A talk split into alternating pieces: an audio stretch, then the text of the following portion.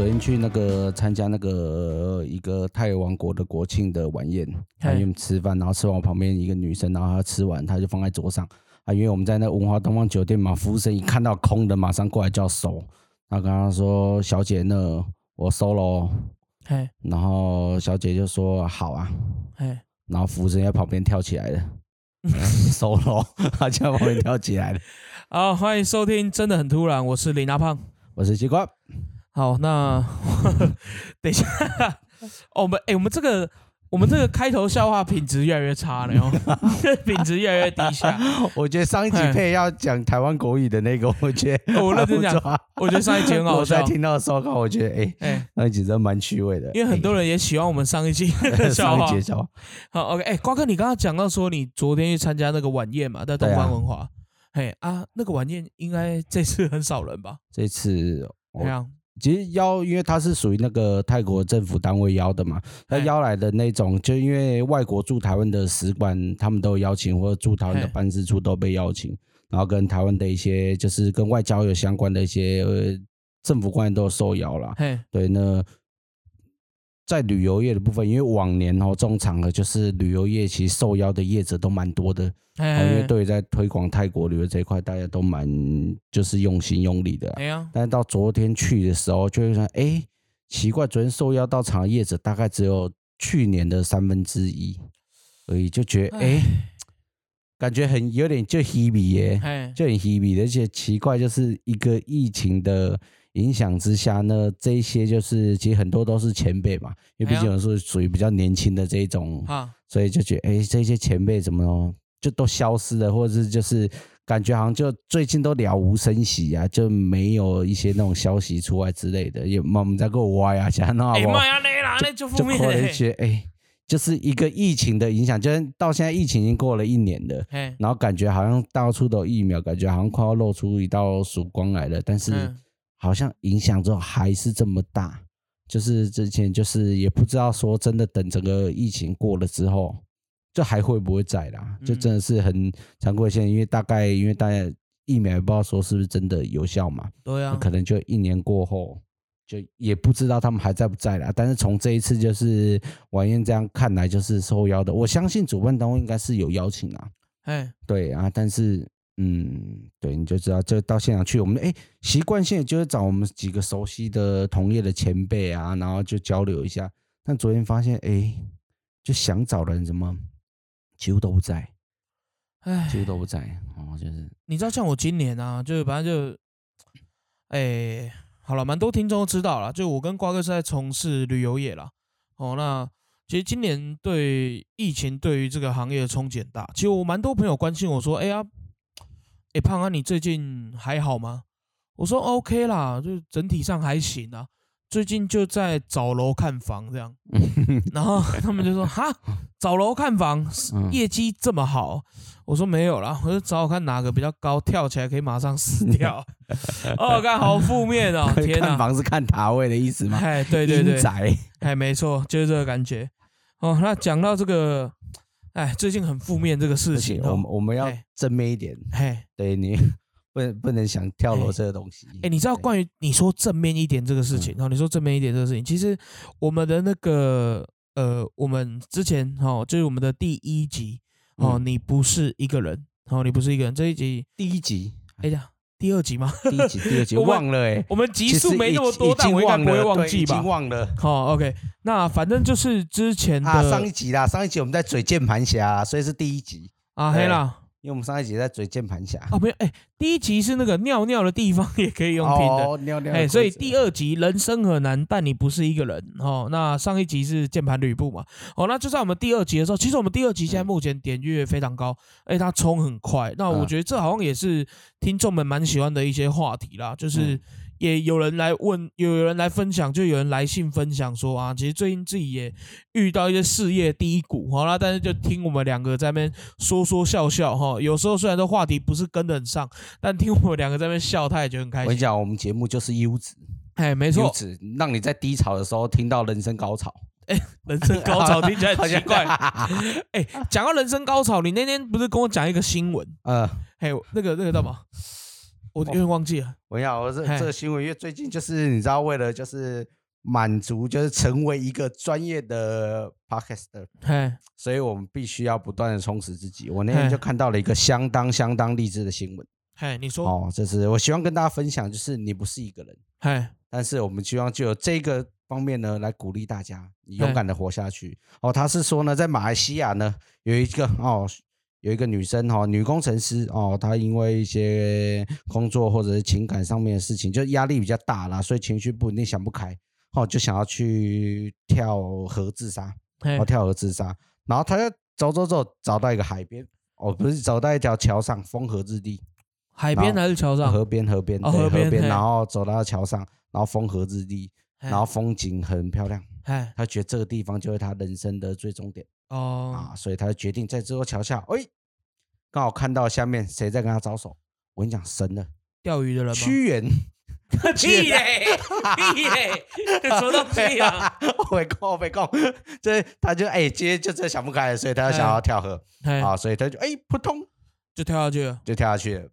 跳下去之后呢，他人生不停的经历他的跑马灯，知道那个瞬间，他人生一定经过非常非常多，会想起他的这一生 辛苦奋斗的过程。嘿，后来他突然醒了，不是啊，等等等等，要自杀的人会想那么多吗？没有，他也跳下去了嘛。死之前电视都这样演的嘛，哦啊你有没有看电视啊？哦，我现在要带大家身临其境，进到他的世界里面。进到他的世世界。界里面，好 OK 他就人生跑马灯的很快速，然后之后呢，他哎突然被东西撞到了，撞撞到，对，哎奇怪他掉河里面，嘿。哎总会好像东西顶到他，哎，哎结果顶到他的不是石头，啊，不然呢？嗯，是一只鳄鱼。干，于是乎，激起了他求生意 志，他就傻眼开始努力游游游游游游游然后他就游上岸了，然后他就决定不死了，哎，可以因为不要他都已经虎口逃生了，然后真的活过来，他觉得自己都这么努力可以活下来了，为什么要自杀？好，对，道所以自杀不能解决事情。哎那如果你今天真的想不开了，哎麻烦你去挑一条看起来下面就是有鳄鱼的。啊，当你经历了这一段的时候，你就会觉得没有什么人生过不去的坎。你知道，就是你下楼，你跳楼死，哎人家或跳河哎，自杀，人家可能会想到好可怜，我们同情他。但你要想，你这样下去死因是什么？被鳄鱼咬死，衰啊，会被笑一辈子。就是你转世投胎之后，大家想起了你的时候或者是今天办丧礼的时候还有口一，嘎戏的啦，对，人家说，哎啊啊那是啊，我会讲啊，给我口一嘎血。我干，不会有人想说是你的，就是人生的坎过不去，哎然后是说在于，什么东西都被忘记了，大家只记得说他是被鳄鱼咬死的。我们这样子正确吗？说的我们在笑这个事情，不是，我觉得他哎他其实很恶趣味的正能量，因为这个人他说，这个工程师他说呢，他后来他激发了他的哎求生意志之后哦，他觉得他没有过不去的坎。哦，他已经经历过这段时间，他都活下来了。我觉得就是生活上再多的压力，也不会哎，比被鳄鱼在后面追杀你要吃哎你来的对大。没错没错，所以他是，我觉得这是一个非常非常正向的用，哎就是一个新闻啊。所以我希望跟我们就是前面那集，就是我们这一位听众哦，就是如果你听完我们的冷消维之后，你还是想不开的话，嘿，尽可能我们挑一些什么鳄鱼农场之类的东干西。傻小。啊，然后呢，他跳就会到栅栏里面对，五分钟，跳到栅栏里面，对，然后就鳄鱼群起的围攻你。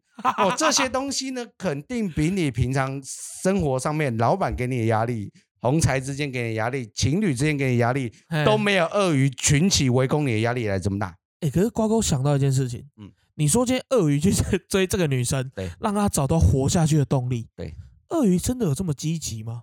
你还记不记得我们以前去泰国，嗯。然后我们以前行程有那种钓鳄鱼，那不一样，那他不理不一样，我们啊，因为那个鳄鱼是有人在喂的，嘿，对，有人在喂的。啊野但我如果生的今天它野生，它可能饿很久了，哦，对不对？那看这到食物在你前面，哎，肉在跳，你不咬吗？咬咬爆它不，香吗？我咬爆，对呀、香，我就咬爆它。好。对，所以你今天没事在某某修的时候，当你嘿。想象你现在是一只鳄鱼，肚嘿。子很饿，嘿，饥肠辘辘的时候，你在摸摸修，发现前面掉了一块肉下来，嘿，在那啪嘞啪嘞啪嘞啪嘞啪嘞咬追咬，对吧？冲吧，没错吧？对，所以你追他，假如说我今天是跳下来那个人，你在追我，我跑不跑？跑跑，对，跑所以我就拼死命的一直游，一直游，一直游，一直游，所以游上岸，然后就赶快冲上来。上来之后，人生整个启发了。我怎么觉得马来西亚的新闻都好莫名其妙？我我记得以前也常常看到一些马来西亚新闻，都也是一件很奇怪的事情。就 OK，哎、你讲到这个啊，就是关于这个鳄鱼追那个人，让他找到活下去的动力。对，好，我们现在就跟听众讲，嗯，要么你就找有鳄鱼的地方跳下去。对，第二个比较简单，吃火锅。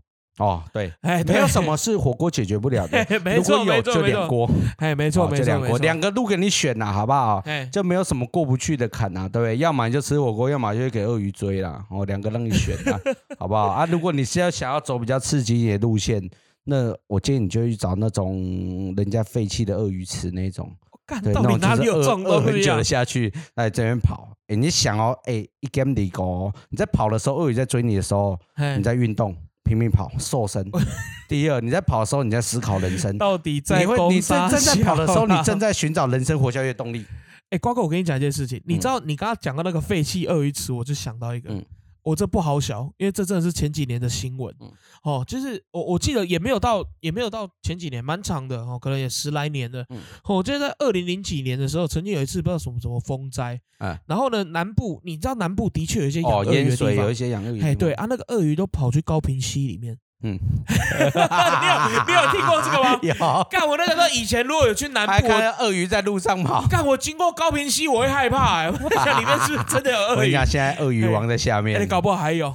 好、啊，你知道，像是我们刚刚讲的嘛，就是你要嘛，好，如果你真的觉得人生绝望了，对你就选择一个有鳄鱼的池子，对，或者去吃火锅。哦，那如果你是北部的话，你就比较远一点的哦，因为要去高平溪。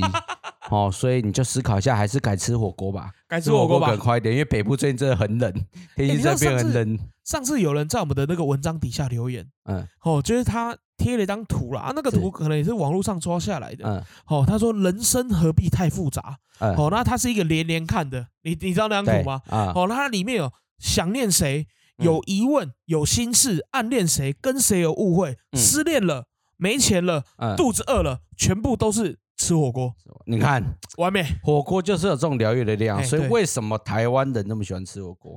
哎，我们在台湾人真的超爱我吃火锅。们正在哎进行一个，我跟你讲，那吃的不哎是食物，我们在进行的是一个自我疗愈的阶段。疗伤啦。吃完人生就升华到另外一个新的境界了，哎，我真的觉得火锅算，哎，火锅真的算疗伤食物。而且火锅选择又多。啊，对，没错。对你今天如果想要吃，我就简单一点的百元的小火锅等一，下，我们现在是要夜配吗？还是？没有没有哦没有你可以吃百元小火锅，嘿，对，或者哎吃前都，哦，我们的爱。想要再高级一点的你可以吃个什么肉多多，再上去的你可以哦吼雅郎哦，哎你再吃个什么橙色哦，哦，橙或色，者嘿是菊屋哦都不错，哦那个也贵你吃蛋麻屋这些的，对不对？贵啊，如果真的你想要就是诶价钱中等，但是你还可以就是有一种宾至如归感，你还有海底捞可以选啊，哎服务有够贴心讲。到海底捞，我上礼拜跑去吃海底捞啊，就我拿你会员，哦我就我就跟他报你的会员号码 好，用吧？然后哎、真好用哦，因为瓜哥是那个海底捞二星会员 哦。然后呢，我去我去吃海底捞的时候啊，然后我就把他的电话，他那个有一个板子嘛，然啊，后我就输入你的，电话嘛，嗯然后我输入你的电话之后就哎赖先生二星会员。嗯好，那我们吃吃吃吃到后面的时候啊，中间有什么服务我待会再讲啊嗯。好，因为有的人可能没吃过海底捞，好，那我也没有很常去吃。嗯好，但我每次去我都觉得蛮惊讶的。好，那我在吃完之后呢，他就送了一盘那个炸馒头，嗯，加炼乳的炸馒头，看起来超好吃的。然然后上面插一块牌子哈，嗯赖先生感谢您这次的莅临。嗯然后他是手写的，手写的哇，对，手写卡片。然后那个时候跟我同桌，因为我们坐那个比较长桌，嗯好，那我坐在桌子最右边，嗯然后他从最左边上，然后所以那个时候呢，他们一看到，他们说：“哎，赖先生，我们这桌没有赖先生。”然后我就转过点点啦，我会啦。好，然后之后他就他就送了我们那个小馒头，手写卡片，点心真很棒。用因为我我。不常去吃海底捞，哎，你是嗯怎么拿到二星会员的啊？其实我也不知道为什么哎，但是有一阵子我非常喜欢吃海底捞，嘿，对，然后就是那呃大概一个月可能去吃了四五次吧。然后你知道我去频率很高哎，去我去吃海底捞的时候，就是属于那种你知道，当我还是年少轻狂的时候，跟朋友吃东西，我们都是点想吃的，嘿，但是不会去想说吃不吃得完，啊，对，没错，所以你就会点的桌子满满的东西，不会啊，我们还是尽量把它吃完啊。就尽量塞啦。对但是就是对哎，都来到这边，然后去吃海底捞，哎呀。就想我可能下一次不知道什么时候才又再来，所以就想要哦，什么好吃的都想要把它点出来。嗯是不是吃完之后过没多久，可能人家说，哎，要不要吃海底捞？我说哦，好啊，走啊。哎，要不要吃海底捞？好啊，走啊。后来吃到后来就拿到那个星级会员之后，就是到每个店用餐的时候，他就会有一个不知道是店经理还是谁，反正就会有专属一个定位，他过来递名片，然后跟你说，以后呢我们比较难定位一点，但是你不用担心，以后你直接拨电话给我，啊一，定有位置，我会直接帮你调位置出来，因为你是我们星级会员。他服务做到这么好，对，所以我跟你讲，还原本想说不行，我们不能当 OK，我们就跟人家排队嘛。哎呀哎呀哎对呀，，但是你知道有后门可以走，谁想要走正门？就当有一次呢，我要去桃园台茂吃的时候，我过去那里发现外面，我嘿想我抽号码牌，我前面有四十个，嘿这时候我就拿出了我神职卡，那个店经理就是神之卡，他一张名片上面，然后留了他个人电话，嘿然后拿出这张神之卡，出那个哆啦 A 梦出宝物的声音，噔噔噔，就出宝物从百宝袋拿出来之后，然后打上面电话，他说：“您好，那个我要来，我是二星会，我要来用餐，但是那个前面人有点多，请可以麻烦你帮我安排一下吗？不行也没关系，我可以等。”说：“哦，您稍等一下哦，我跟你确认一下姓名跟电话哦。”他说：“啊，你稍等我一下，我等下帮您处理哦。啊，您现在在哪边呢？”我说：“我现在在外面排队，我在就是他不是有冰淇淋吗？他冰淇淋放在外面，我说我在冰淇淋斜对面这个座椅区这边等这样子。”他说：“好，那您稍等我一下、哦。”过没多久之后，就有一位记者出来说：“请问那个赖先生？”我说：“哦，是我。”他说：“哦，不好意思，来我们这边请哦。”然后就进去了。干，不是啊，其他排队的人怎么办？哎，谁叫你不是会员？哇，哎。我干，哎，这以下开放就是申请跟我接电话报会员的，有需要的呢，你就到我们那个粉丝页或 IG 上面留言，哦，我们把电？话号码出借，好，把电话号码出借给大家，哦就是我们是属于一个就是互惠性啊。对嘿既然你都是我们的听众了，那这种简单的反馈呢，我们还是可以提供给你一个很简单的反馈的。对，就不敢说帮上你什么大忙啊，但是你要想，当你前面排了二三十个人的时候，当你哎，今天走人生爽哎，人生十字路口，你走不开的时候，你想吃火锅的时候，你今天前面只有海底捞的时候，但是你前面等三十个人的时候，你就把它拿出来，你电话就给他打下去我。看好爽哦，进去之后，你就把它输进去，服务生马上哦，之前我是进去，然后一输完之后，马上就有人来打招呼。嘿，他说：“啊，赖先生您好，那个我是这一店的经理，然后服务生，然后这样，然后马上他说啊，今天招待你送用什么东西，用什么东西，吃什么东西。有时候是那种有新菜色的时候，像我去每次去桃园的统领店的时候，嗯就每一次都是招待，就是他会说哦，这是我们之后准备要新出的菜色，那先给您品尝这样子。认真哎哦，，所以我就是其实吃到了很多就是海底捞后来出来的东西，但是我都已经早人家一步先吃到了。哦哇哦，所以我觉得海底捞整个服务是做到就是那种你会觉得哦发麻的那种，就是服务真的是。对，我觉得服务好这一点真的是，嗯你知道哦，每次去吃，呃，怎么讲？每次去吃其他火锅的时候，嗯有时候饮料他们那种东西都是大家自助嘛，对啊，你会给我夹夹，啊，又站起来装饮料，嗯又走回来装冰，又走回来又装酱料。对问题是，哦，我那次吃海底捞，因为海底捞经验吃不多，吃不到五次吧。嗯然后可是，哦，每次都很惊讶，哦杯子一放下，饮料马上把你装满。哦，然后你有加价购饮料啊，他就赶快帮你倒啊。你只要他问你说，哎，你要加点饮料吗？然后他马上饮料拿来，哦我是点双人套餐的时候，啊，哦，套餐呢，嗨嗨嗨，然后马上就会帮你填满。然后我就套餐，然后再嗯。加其他的东西然后加其他东西，然后他上来的时候，哦就很贴心，一个一个介绍说啊这个要煮多久，这个要煮多久，然后甚至因为我们那个时候就选汤底嘛，嗯。然后我选了一个麻辣跟猪肚鸡，嗯，哦猪肚鸡哦猪肚鸡是不是？猪肚鸡超好喝，尤其是它那个，呃，你把那个猪肚鸡的热汤有没有？嗯，冲在那个香菜的碗里面，吼。哦舒，服。要求哦，哦啊，不过有人不喜欢香菜然后那我们就先跳过。好，那我是觉得说他服务真的是非常非常好，好到就像我刚刚说的，你杯子一放下，他马上帮你把饮料整满，然后锅底一来的时候，他那个时候特地端了一个酱料过来。嗯。啊，海底捞的他那个酱料就跟很多火锅店一样嘛，你嗯，自己调嘛，你喜欢对。吃什么你自己调嘛。对，哦，那我个人自认我是一个调料大师，嗯，还有我敢讲，因为每次有时候跟朋友去吃火锅，我看他们在调那个料，我就干啥小，不能接受不，能吃专业。像我们两个都是那种很会调料的。人，哦，那种不专业不行。可是海底捞的那个那天帮我们服务的那个男生啊，嗯。他就端了一盘过来，他说这个非常适合您今天点的肉类，嗯，还有您的汤底，你嗯试试看。然后我还真的就把它捞一点起来吃吃看，嗯哎呦，有水准，有水准，哎，有这这种客制化服务，哎，就贴心欸。他加了他的汗水。太恶心了啦，太恶心了吧。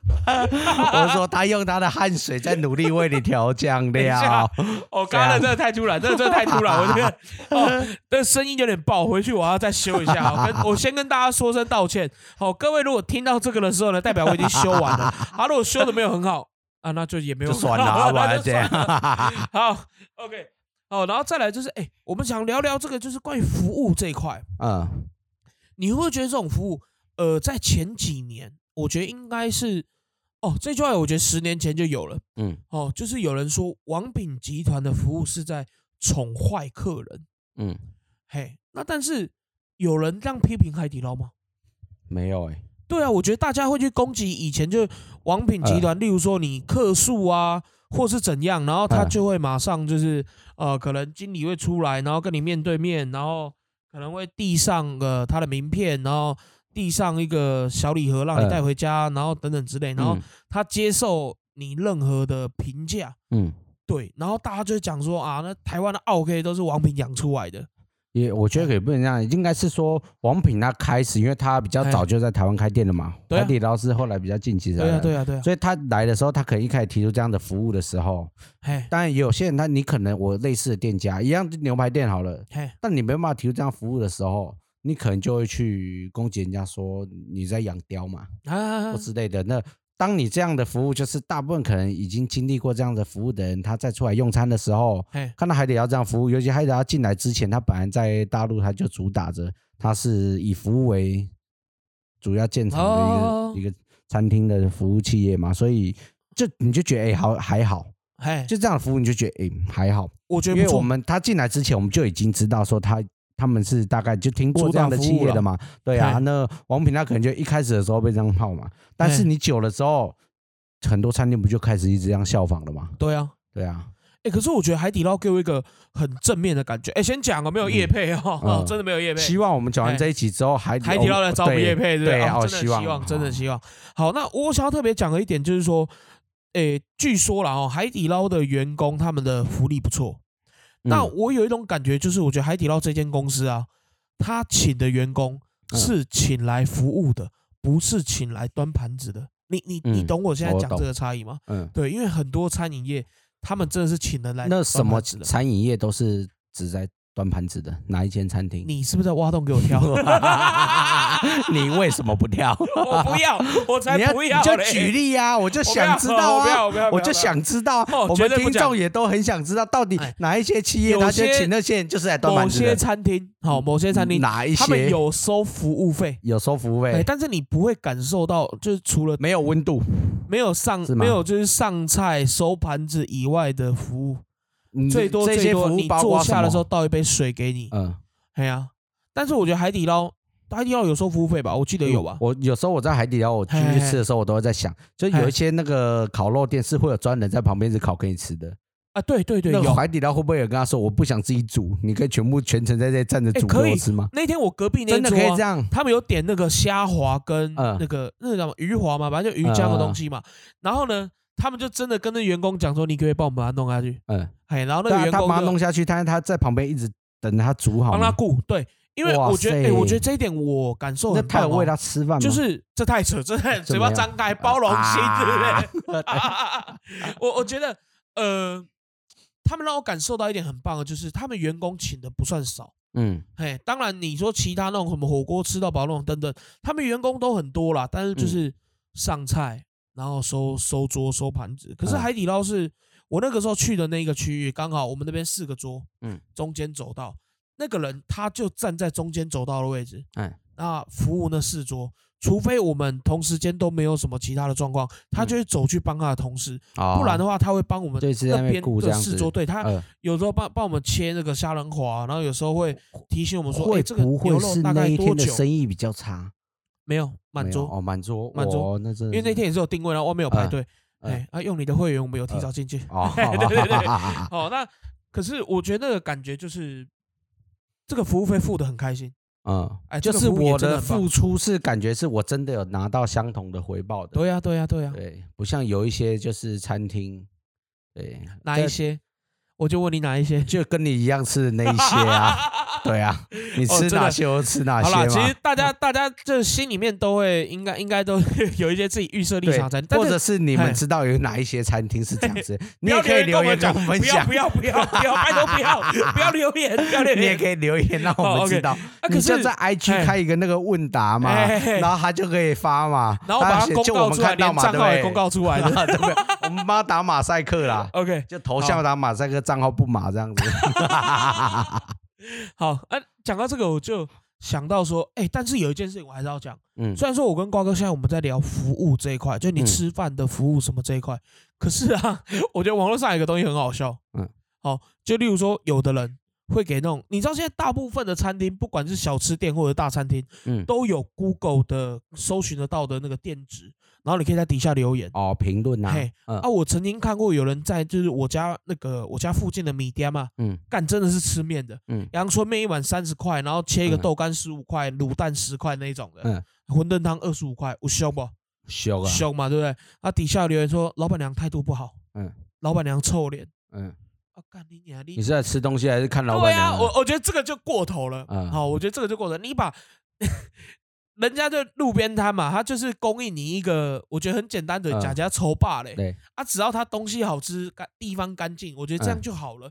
啊，你要要求人家笑容可取，我靠，要那个煮面诶 妈蒸汽那么大，你你要人家笑，他个派。你们基隆连路边摊的面店都 Google 上面都可以找到。哎，蛮多的，真的蛮多的因为。我们哥我说，就上一集我讲那个难吃的面店那个啊，就 Google 评论上面没有，我真的留爆他哎。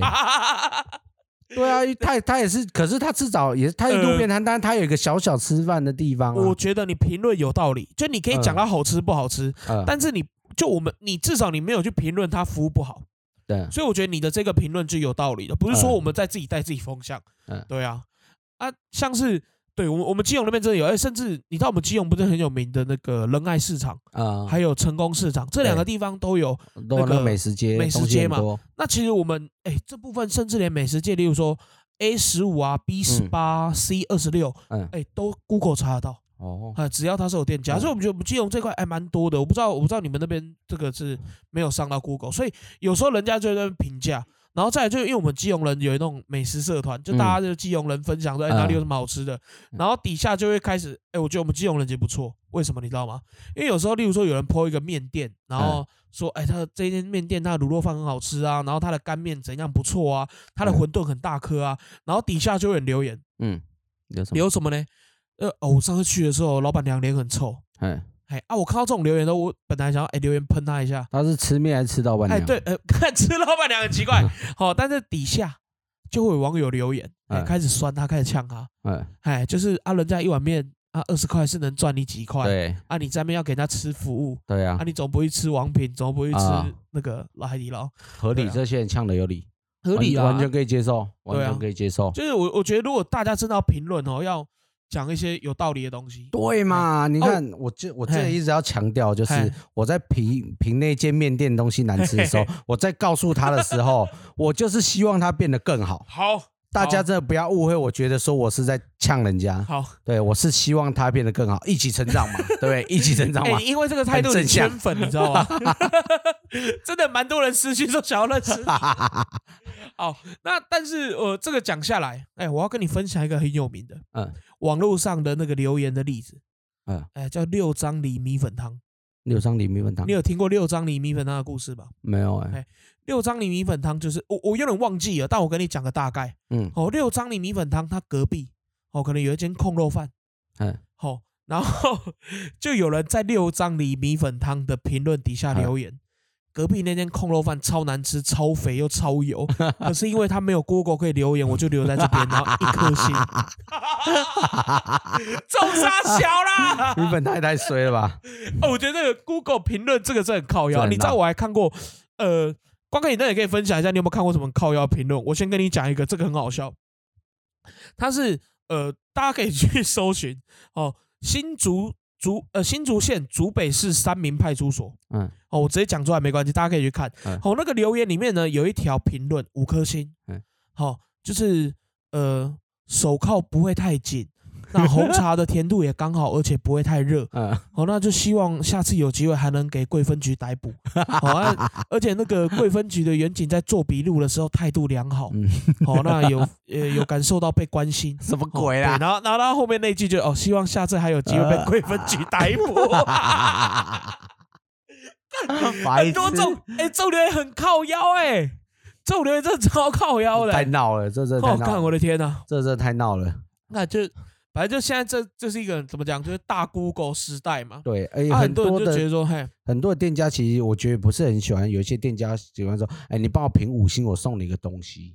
哦，你不喜欢这样，不喜欢，因为你没办法真实的表达你的感受。可是我会开三个账号帮他留。哦，哎我客家人 我我不是这样，客家就这样，是不是？没有这啦，样开玩笑的啦。我不会，我跟你讲，我如果今天但凡那间哎被我说难吃的面店，他如果开的话，他就算五星哎是我东西，遭到吃一年免费，我还哎是会照实的表达。嘿啊！但是那我问你，如果说他愿意改进他煮面的技术，或者是因为你是说他儿子煮面难吃吗？对呀、啊，他妈妈煮面就还好嘛？对，啊，如果他儿子从此退居幕后，太棒了。例如说负责切菜，或者负责，例如说可能随便洗碗了，嗯，那你会愿意把你原本的评价改回来吗？我原哎不会，我就会在上面写，嗨我留的时候我就会写妈妈煮的好吃，儿子煮面哦很难吃。啊，但是给星星怎么办？星星我会很中立的给他三颗星，哦，就你不会给人家到一颗星，一颗星不会。但我跟你讲，哎我唯一评论到现在唯一给出一星的评价的哎，那个地位叫肖机会，呃为什么因为？小机会总是搞不清楚状况就出来乱嘴东西、乱讲东西。哦就像前一阵，就是因为武汉肺炎引起了很多旅游类的东西，全部的人都说是肖机会讲的，那肖机会就你不懂的东西，因为嗨干把那 gay 跑干，哦，我最讨这这我知道厌这种人了。，对，哦然后我就去上面留言说，搞不清楚状况就在乱回复，给他一颗星。就我跟你讲，那个评论呢，到现在我还一直收到说人家对于我的按赞啊。评论觉得有用，然后按赞。哎，这个事情我印象深刻，因为那个时候你在公司 keep put，对，我记得没错，好像是不知道怎么呃旅程取消还是机票取消，对，然后消机会就给人家回复说，只要你没有用到，人家就要退费给你。对。就消机会就我就我讲真的啊、就是你们请这些志工来回答这些这些问题，但他哎根本就不懂，对就瞎回。对然后瞎回之后，好告上法院，法院说，哎，消基会讲的不是对的。对啊然后客，人就说，啊，消基会讲，消基会讲，消基会怎样？消基会摇摆哦。对啊，消基会就可以乱讲话、哦，所以我觉得消基会其实在很多时候他都是在，其实第一个他养雕，其实他才养雕的人。哎养哎等一下第二个我先讲，雕听众不懂哦什么叫养雕，就是台湾雕，就刁民啊。哎刁对民哈，好刁民我们叫台湾基会就是在养刁。雕的人，再来就是他们其实以现在来讲好了，其实我们就检举他就是散布不实谣言、不实资讯。哎这算哦对吧？这算对啊，你就散布不实资讯嘛。我跟你讲，告到你传票收不完，消基会每天警会收到就传票，警会收到传票，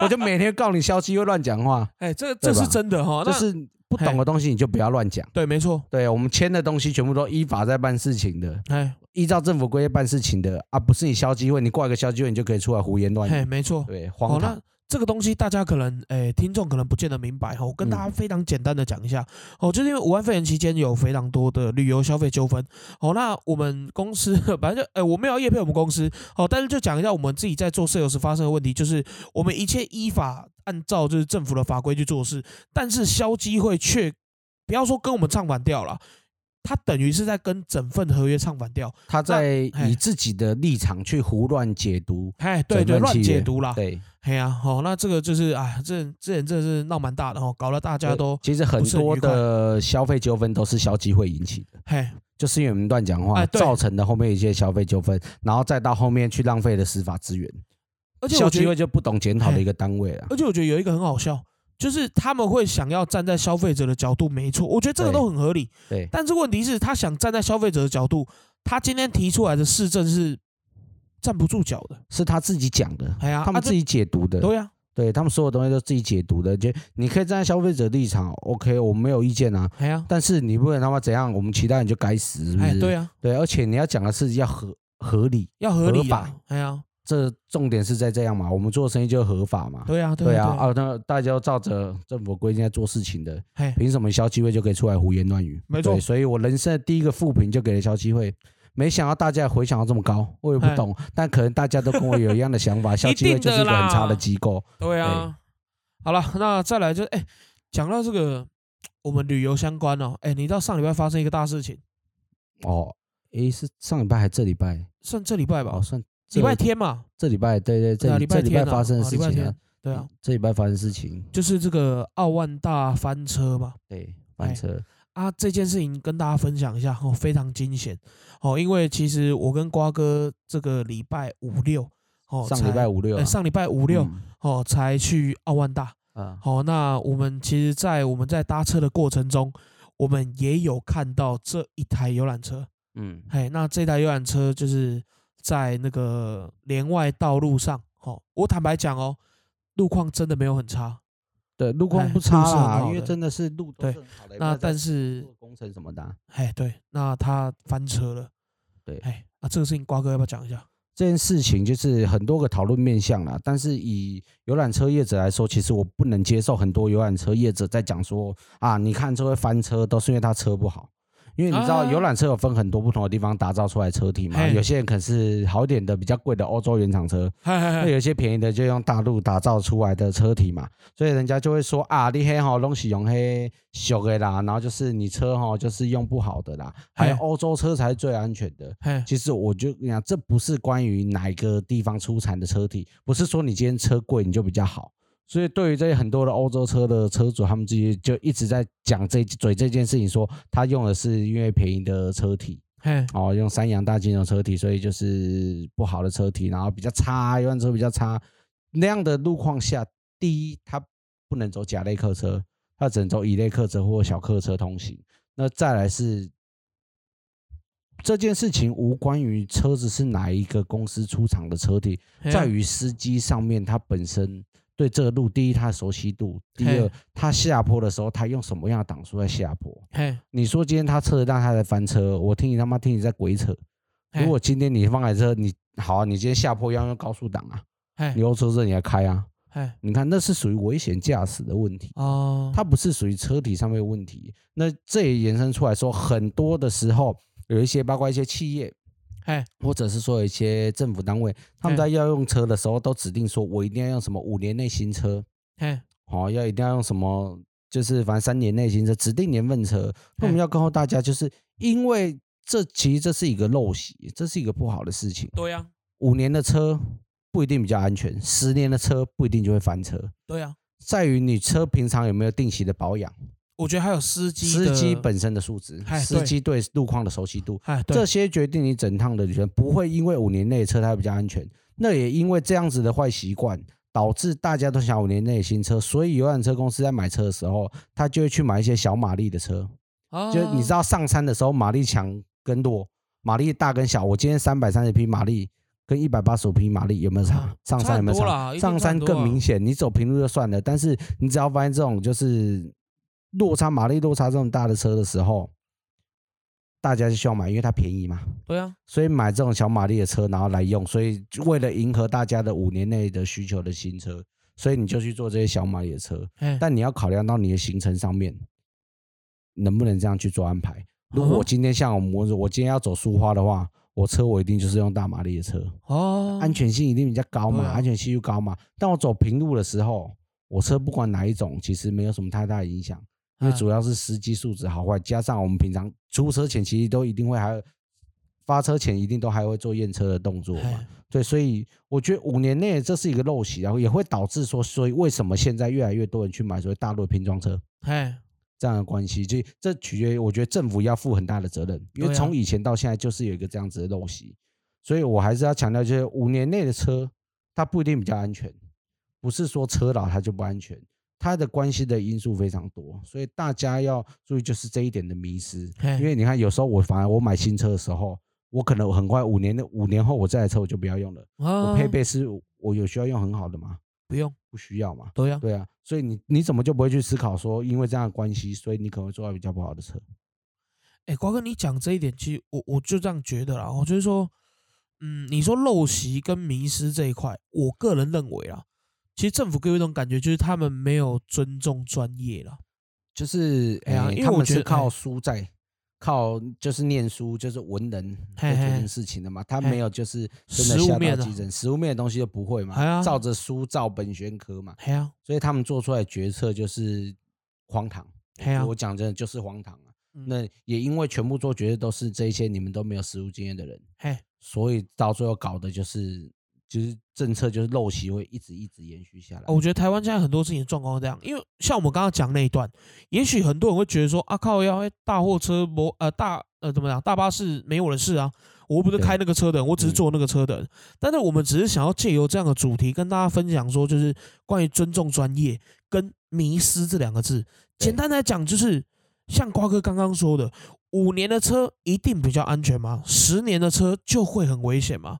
我觉得这都是迷失啊。对啊，哎呀，那我觉得这件事情不止应对在所谓的大车上面，嗯，好，我觉得其实生活周遭很多的事情都这样，哈，我觉得尊重专业真的非常重要。对，哎，就所有的决策上面，我觉得应该是多方的考量啦。就是我们的官员不应该只是只会照着书本教的知识在决定这一些政策，而且你说今天真的要请教到有实务经验的人很难吗？你说我全台不难啦游览车嘛，几万辆在跑，对啊，我要不要我里面去找五百个就好，不用找多。哦，你说找五百个司机，让他们做问卷之后，我们再做采样，对呀、你这你很容易可以了解的嘛，就是做与不做之间的问题而已嘛。对，那有些人就会为什么公务员会被讨厌？有些人会讨厌公务员，其实不是所有公务员都差的。不，是啦，但是你们做出这些决策的时候，你们就必须要扛下这些后果。有可能就是因为一你懒，二你太懒，三你根本就不想动。哎，对，所以总而言之就是你懒。所以你们做出这件荒唐决策的时候，所以人家才会一直在骂政府。其实嗯每一个上来的政府，其实都承受着前朝他荒谬的政策一直延续下来。啊，但是要看你什么时候有人真的愿意去改进这个政策，因为其实做事不难，有没有心而已。哎，可是当想要改变的那个人，我坦白嗯讲很辛苦，因为他被干爆啊，他一定被干爆啊。就是你当那种第一个出头鸟来改变事情，刚才一定被干爆啊。像现在的这我们所谓的居住正义啊，没有人敢跳出来嘛。就是都协助炒房啊，对啊居，住正义这个，像我其实很不能认同赖正义说的，他都会哎说房价还是要回归到市场机制哎。回你妈！市场其实他妈就是你们在炒房了，你在供他们销委。你说回归市场就是把这个人市场给你们玩对，啊，所以这个人讲话从头到尾我都觉得他这样就是乐色话，没错，他觉得讲话就是对这个社会起不了真相的影响的，对啊然后活在自己的世界很荒唐的人。对我也不懂他到底怎么当这个总会会长的，但是我觉得他就是一个很糟糕的人。唉，对对对，这个社会影响上是非常糟糕的人。没有啦，他谁会出来唉实现居住正义？啊，谁吗？你你是问我谁吗？谁？我我坦白讲啊，既得利益者都不会啊，对，对啊，那有想要实现的人，有想要实现，的力道，嘿没有这样的方法，嘿，但是他有一个这样子的梦想。就每一件事情，每一件事情不同解决方法。嘿，事情当然要考量面向很多，可是就如果我们就以游览车这个方面来讲好了，其他改革其实根本就不难，哎，游览车改革很简单啦，它是非常简单，就是你不做而已。问题就是你不做而已，不是它不难，是你不做而已。对，就你们都装死，所有嗯人都装死，那这个迷失就是你政府在带头装死。对，所以在后面的机构，因为他就只能跟着遵循嘛，跟着遵循嘛。所以你说游览车翻车好坏跟年份有差吗？很多记者、媒体朋友，他如果遇到游览车出问题的时候，都会说他几年的车，他是几年的车，其实他没有，嘿，干这干他屁事啊！对啊，他干他屁事啊！几年的车不是重点，重对点在于驾驶上面的问题，重点在于你有没有定期保养这个问题。所以是政府我们定了一个很荒唐的政策，然后媒体借由这个政策再去做其他的荒谬的解读，所以我又回到了媒体的嗜血性的问题。所以再怎么想，讲完两集之后，这越想越觉得台湾媒体真的是太糟糕了。哎，算了，下次不要再讲这个，越讲越难过啊，真的是，我会呼吁，就是政府单位啦，必须要去尽快解决这件事。为什么呢？因为现在不能出国，哎，对，哦，国内旅对，游实在是太旺了。对，所以你这样的关系，那也造成为什么缺车？其实游览车非常非常多，对，但是大家都被你政府误导成五年内的车比较安全，哎，对啊我，就要五年内的车，也造成什么原因？没有什么驾驶愿意出来开车，对啊所，以现在是车很多，没有驾驶，哦，对，那也造间接造成会有什么失业的问题嘛？对啊，对，所以这是一连串环环相扣的问题，但是我们政府没有解决。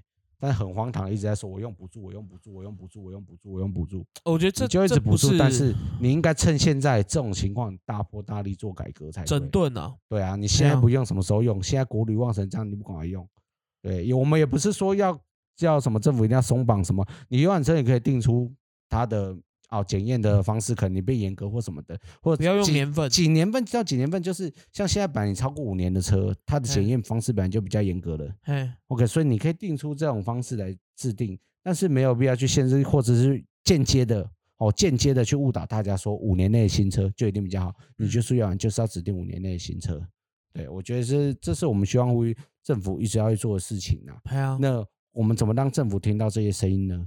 我们就要靠大家来收听我们的 podcast，没错，帮我们一直往前面推进到前面的名次。只要我们可以有一个人多一个人来听，多一个人有这样的想法，多一个力量，所以我们的力量是绑在一起。哎，没错。当大家一直来帮我们收听的时候，帮我们往上推的时候，没错，我们呢就有这样的力量做这样的事情。我们可以接到一些业配，像这些业配之后呢，我们就可以找人一起进来跟着我们做这些事情。我们继续努力在这件事情上面。没有，没有错。对，所以今天的重点就是呢，我希望我们这一集呢。嘿，是可以让海底捞能够听到的。哎，海底捞必须要听到，必须要听到。有没有人可以帮我在底下 hashtag 海底捞？海底捞，对，就我们上架上上线之后呢，就直接哎，没错，那个海底捞，哎，对，听哦，就不多，就海底捞有听到这一集就值了，哎，就值了，这一集就值了。你就随便看哪一间有店长什么都都可以啦，哈，行销部哈，对对，都来，OK 了，好了，有那我们这一集就差不多到这边。好，那在结束以前，哈，那因为最近其实有蛮多人私讯我，就是。哎，你为什么会开始做 p a r k e t 这个东西？好，那我后面有考虑说，诶，找一集哦来跟大家聊聊我怎么会开始做这个，然后跟我怎么做这个，我准备了哪些东西。好，那这个咱们有机会再聊吧。好，那今天这一集就先到这边，感谢收听，真的很突然，我是林阿胖，很习惯，拜拜。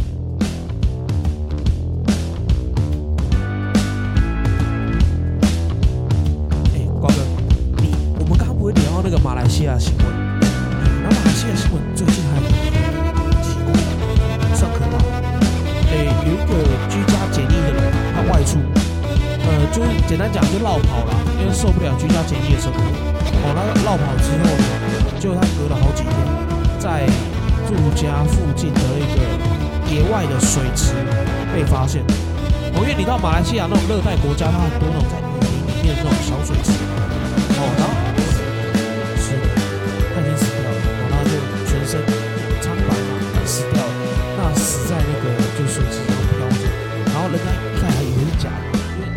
水泡太久肿了，然后偏白，大家哦好可怕哦！好那，这个时候呢，尸检的时候发现更可怕的事情，他的所有内脏全部都不见了啊！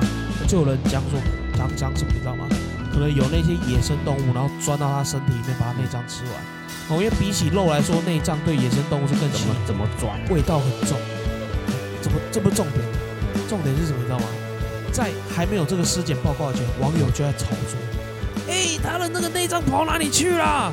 你知道同时间台湾有什么新闻吗？